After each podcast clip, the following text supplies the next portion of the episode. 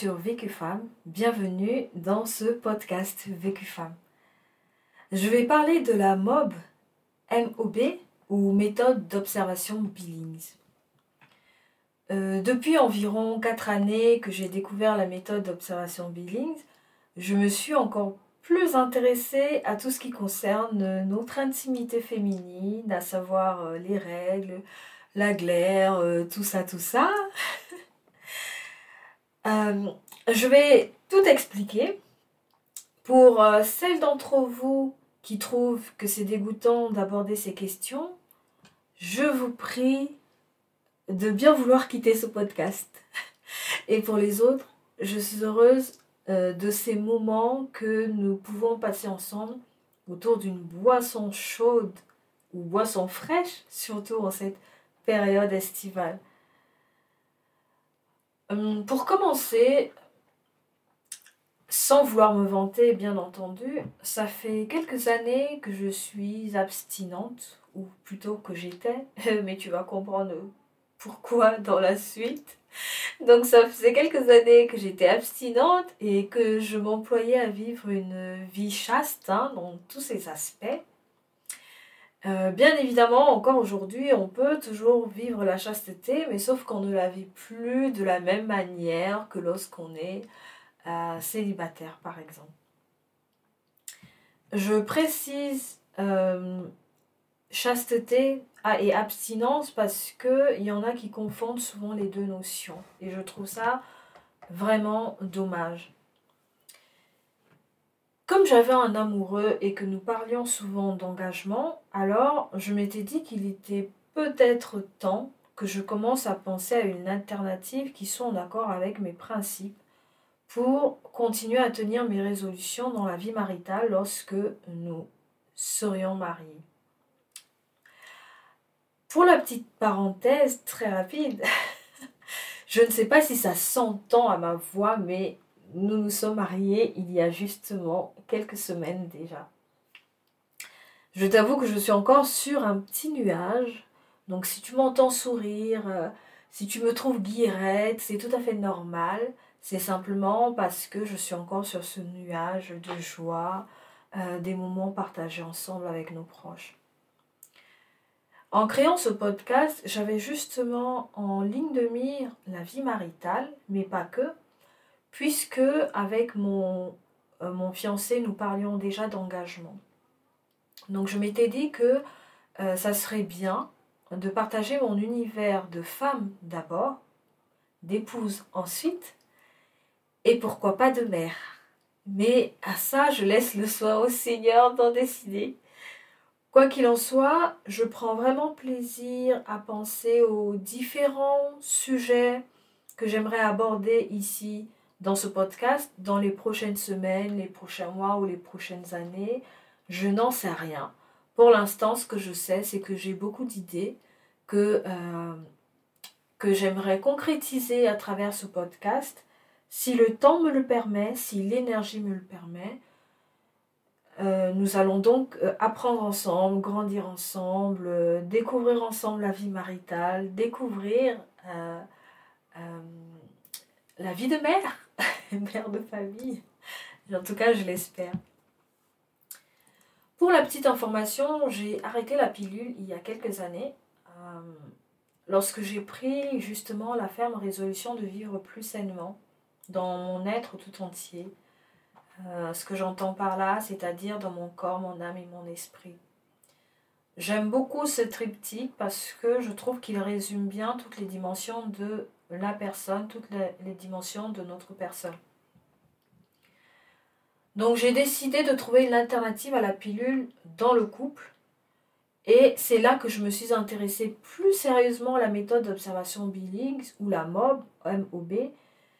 Euh, c'est comme ça qu'elle est appelée d'autre part. Donc je m'y suis intéressée parce que c'est une méthode qui semble plus saine et respecte notre cycle menstruel, mais aussi parce que c'est une méthode communément admise et utilisée par de nombreux couples chrétiens.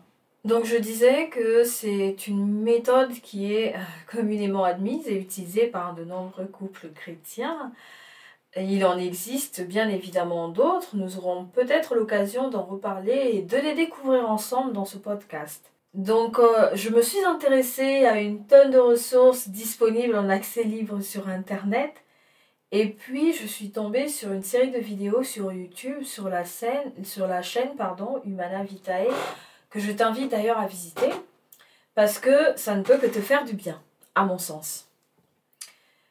Ensuite, j'ai acheté un cahier vierge nécessaire pour la méthode et que pour l'instant, je tiens toute seule, ou du moins, je tenais toute seule en attendant patient mon mariage, car, parce qu'il est conseillé de le compléter en couple pour plusieurs raisons sur lesquelles nous aurons certainement l'occasion de revenir dans d'autres épisodes pour voir justement quel est l'intérêt de la méthode d'observation Billings dans un couple.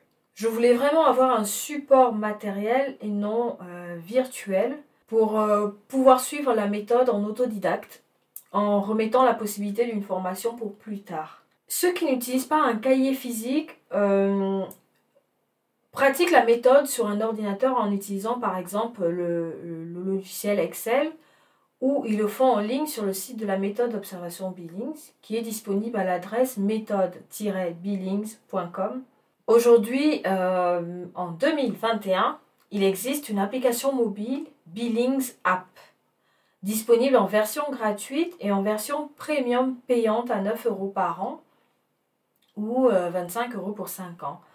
Donc moi, j'ai opté pour la version 9 euh, euros par an. En tout cas, pour l'instant, je n'ai pas encore fait les 1 an parce que j'avais envie de tester l'application.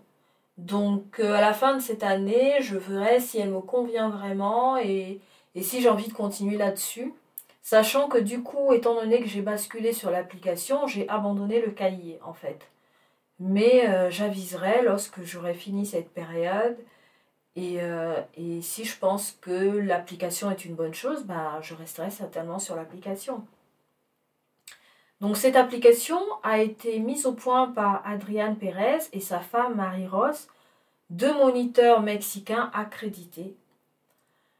Donc lorsque j'ai commencé à m'observer selon les consignes de la méthode, j'ai bien pris le soin de m'informer d'abord, mais ça ne suffisait pas, à mon sens.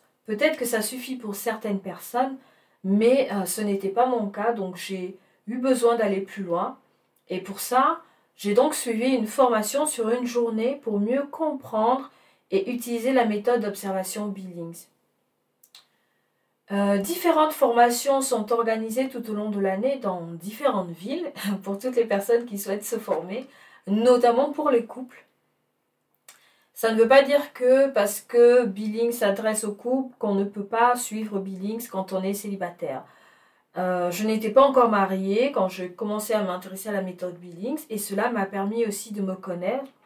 Donc avant d'envisager de suivre la méthode avec un conjoint, c'est déjà bien d'essayer de la maîtriser toute seule.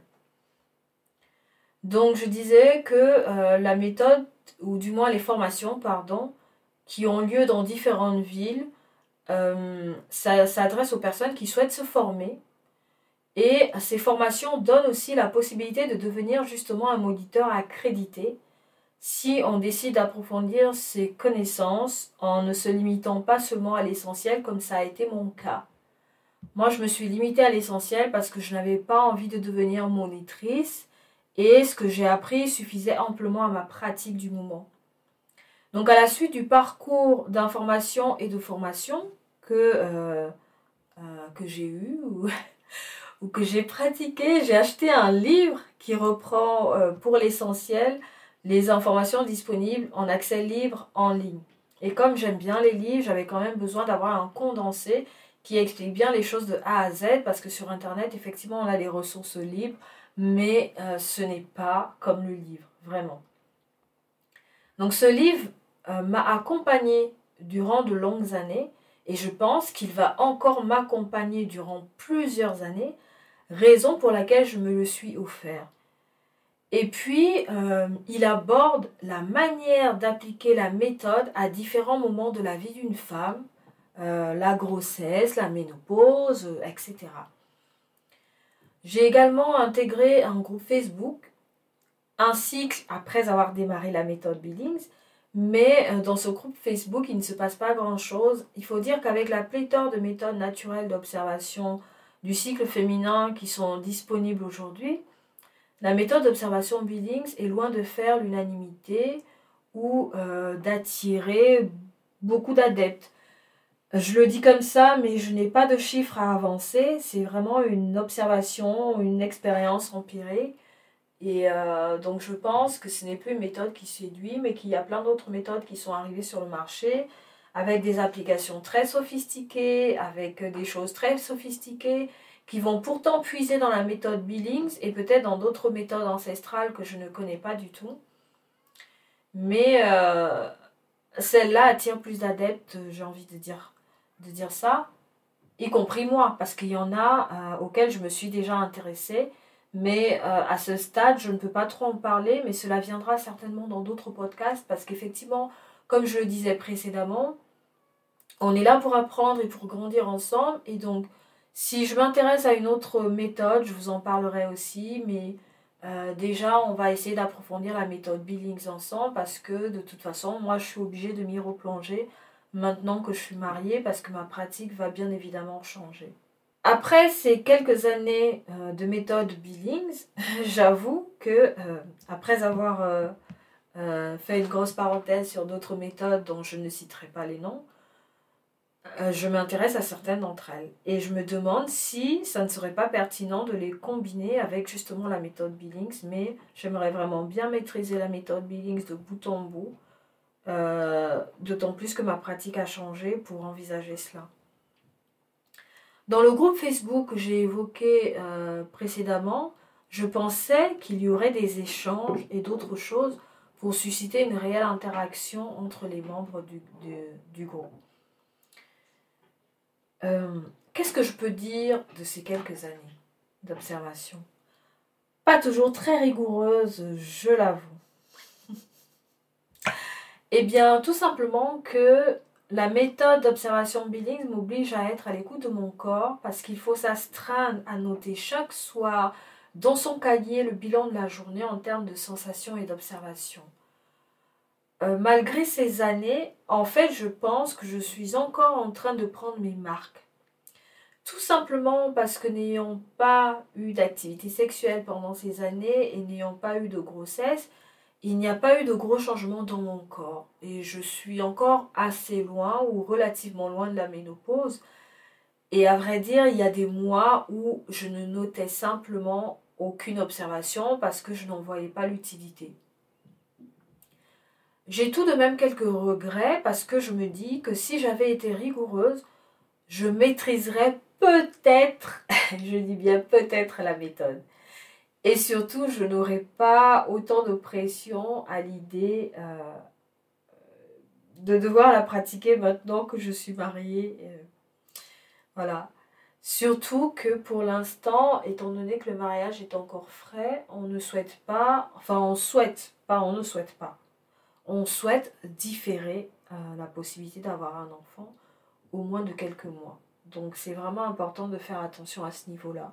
Le temps de, s'installer, de mettre certaines choses en place. Et euh, voilà, ensuite, euh, nous pourrons envisager d'accueillir un enfant. Bon, je me rends compte que je te parle de la méthode d'observation Billings sans t'avoir réellement situé et euh, sans t'avoir dit en fait plus précisément de quoi il s'agit. Donc je me suis formée à la méthode d'observation Billings au cours d'une journée qui était proposée dans ma région. En principe, la formation se faisait sur deux journées. Mais au niveau où j'en étais dans ma pratique et mes connaissances, la première journée suffisait amplement à me permettre d'ajuster mes connaissances et surtout ma pratique N'étant pas mariée à l'époque, comme je l'ai déjà dit précédemment, il y a certains aspects de la méthode d'observation Billings que je ne pouvais pas particulièrement mettre en pratique, donc je ne voyais pas l'intérêt d'aller plus loin euh, dans la formation, d'autant plus qu'en allant plus loin, c'est-à-dire en faisant la deuxième journée de formation, c'est que on souhaitait quand même à terme devenir moniteur Billings, ce qui n'était pas dans mes projets. Ce que je peux simplement dire suite à cette formation, c'est que ça m'a permis de connaître et d'être un peu mieux à l'écoute de mon corps, j'ai aussi et surtout réalisé que je devais lâcher prise et pratiquer la méthode d'observation Billings aussi simplement qu'elle est présentée. C'était une belle expérience d'être en compagnie de divers profils de couple qui s'intéressent à la méthode d'observation Billings et qui la pratiquent, qu'ils soient chrétiens ou pas.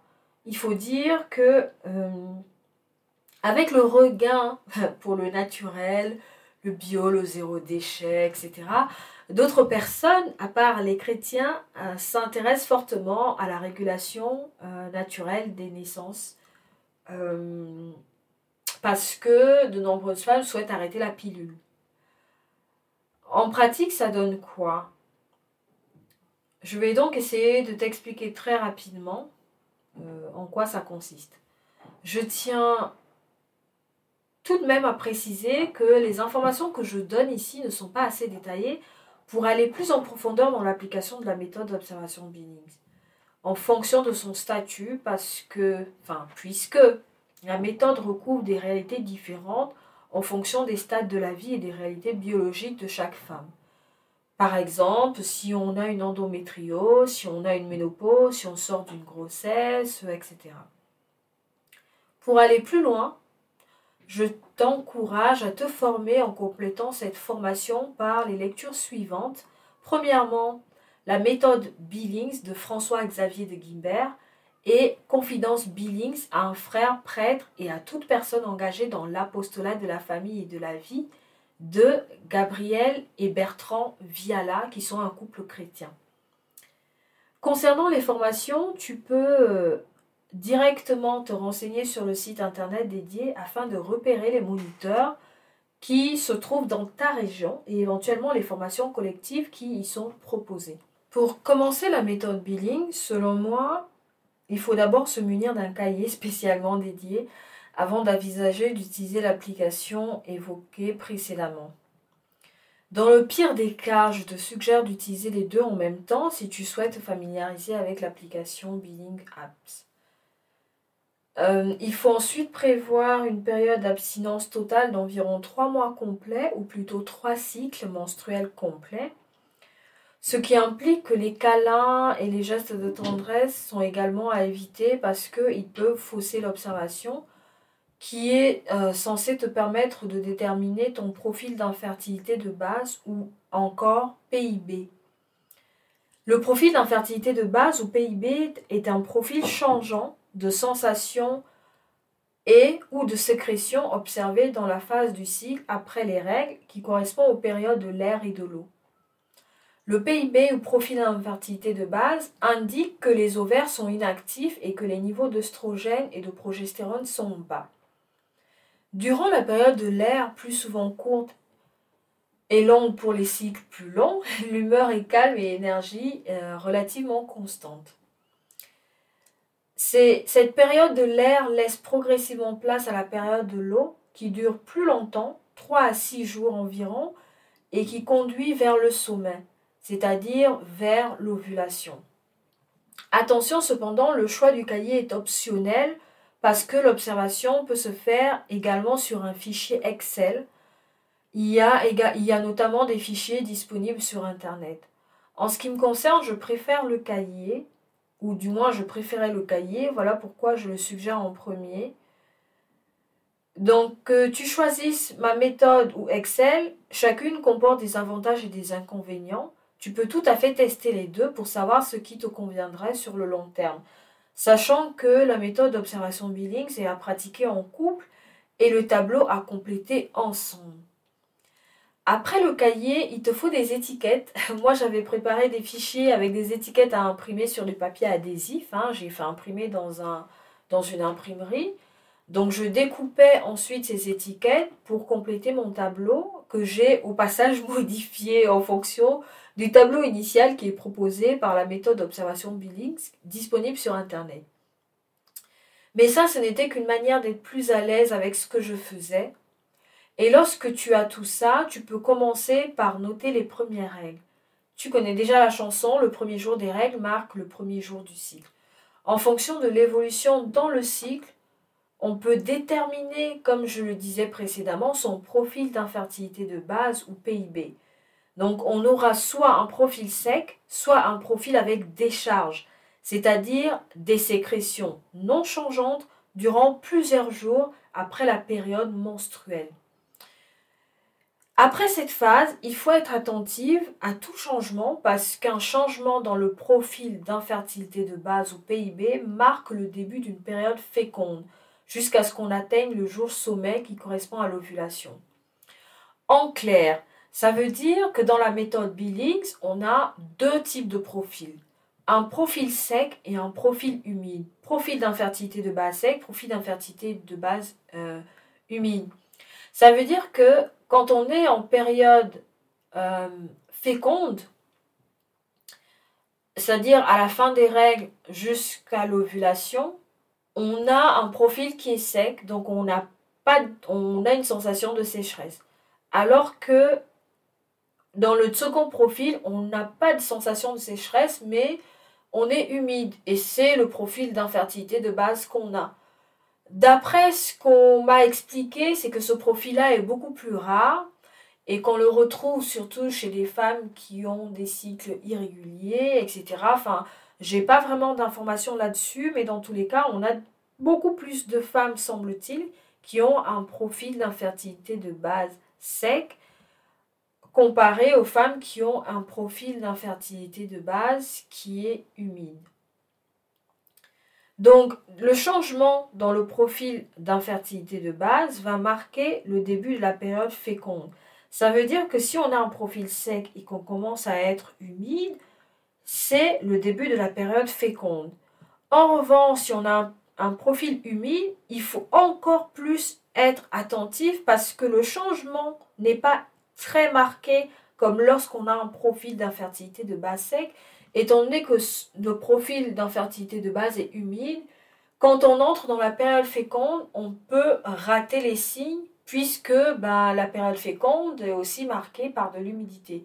Donc on n'a pas beaucoup de variations. Donc il, faut, il faut être attentif jusqu'à ce qu'on atteigne le jour sommet qui correspond à l'ovulation. Ensuite, il faut compter trois jours après le jour sommet, le jour qu'on a identifié comme étant le jour sommet, pour entrer dans la période non féconde. Donc si on identifie un jour X comme étant le jour sommet, il faut compter 1, 2, 3 après le jour sommet et après ces trois jours-là, on entre dans la période non féconde et c'est la période durant laquelle les unions peuvent avoir lieu euh, dans le couple à peu près tous les jours, à toute heure, parce qu'on est dans la période non féconde. Euh, bien entendu, c'est dans le cas où on souhaite différer une grossesse. Parce que si on ne souhaite pas différer une grossesse, on a tout intérêt à avoir des unions avant la période sommet ou pendant la période sommet. Enfin bref, tout le temps, quoi. voilà. Durant, la phase non féconde, on retrouve son PIB, c'est-à-dire son profil d'infertilité de base, sec ou humide. Ou bien on dit euh, euh, profil d'infertilité de base sans décharge ou profil d'infertilité de base avec décharge. Donc sans décharge, c'est-à-dire sec, avec décharge, c'est-à-dire avec la présence de sécrétion. Donc chacune de ces observations dispose d'un code couleur et c'est là qu'interviennent les étiquettes dont j'ai parlé parce qu'en plus de noter ce qu'on ressent à la vue et ce qu'on observe par ailleurs, on doit attribuer une étiquette à chaque jour observé euh, le tableau doit être complété chaque jour au coucher et l'observation se fait toute la journée du lever au coucher. Je tiens à préciser que c'est important de ne pas être trop sédentaire pour mieux observer et écouter les sensations à la vulve. Autrement dit, il faut essayer de marcher au moins 30 minutes par jour. Enfin, faut essayer de bouger, faut pas rester assis ou couché parce qu'on ne peut pas savoir si on a de l'écoulement ou pas, si on peut vraiment se fier à cette observation ou pas. J'imagine bien que tout le jargon que j'ai utilisé précédemment peut être difficile à saisir parce que j'ai moi-même d'ailleurs potassé pendant un long moment et je continue encore. Je vais sûrement prévoir d'autres podcasts sur la méthode d'observation billing parce qu'il y a encore beaucoup à dire et euh, j'espère sincèrement t'aider à y voir un peu plus clair euh, pour celles qui voudraient notamment s'y mettre. Et de toute façon, je dois moi-même faire des mises à jour parce que maintenant que je suis mariée, la pratique change bien entendu, puisque tu l'auras compris, des unions sont possibles avec mon époux. Je tiens tout de même à préciser que je ne suis pas monitrice agréée Billings. Peut-être qu'un jour ça m'intéressera de le, de, le, de le devenir. Euh, donc ne te limite pas à ce que je t'apporte ici dans ce podcast. Fais tes propres recherches, je t'y encourage vivement. Je t'ai proposé deux livres qui sont des ressources indispensables si tu veux approfondir la pratique. Si tu as des questions, n'hésite pas à m'écrire sur vécufemme.com ou sur Facebook et Instagram. Merci de m'avoir écouté. Si tu penses que Vécu Femme peut intéresser d'autres femmes comme toi, comme moi, invite-les à nous rejoindre. Invite-les à rejoindre les femmes qui souhaitent vivre pleinement leur féminité. J'ai hâte de te retrouver dans un prochain podcast. La bise et à très vite pour Vécu Femme. Au revoir.